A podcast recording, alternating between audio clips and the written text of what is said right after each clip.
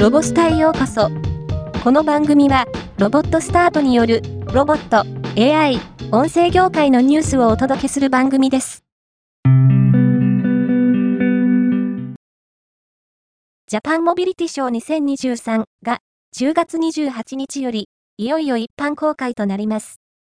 自動車メーカーやロボットの見どころの一部は別記ごとでレポートしてきましたが、家族連れで行こうと思っている読者も多いはずですよね。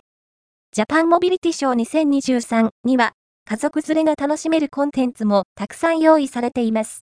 この記事では家族連れで楽しいコーナーに焦点を当ててみます。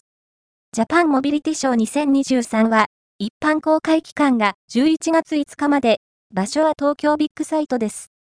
チケットはコンビニで購入。大人の場合、当日券が3000円、前売り券が2700円。小学生以下は、保護者の同伴が必要で無料です。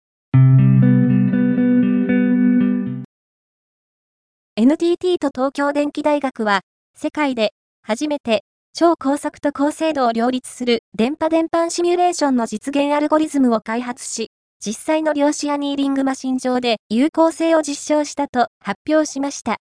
これにより、自動運転をはじめとした 6G、アイオン時代に求められるすべての端末がつながり続ける無線通信サービスの実現への大きな寄与が期待できるとしています。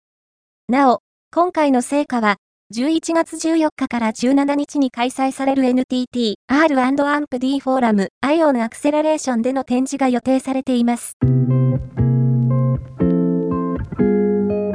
今回のニュースは以上です。もっと詳しい情報を知りたい場合、ロボスタで検索してみてください。ではまたお会いしましょう。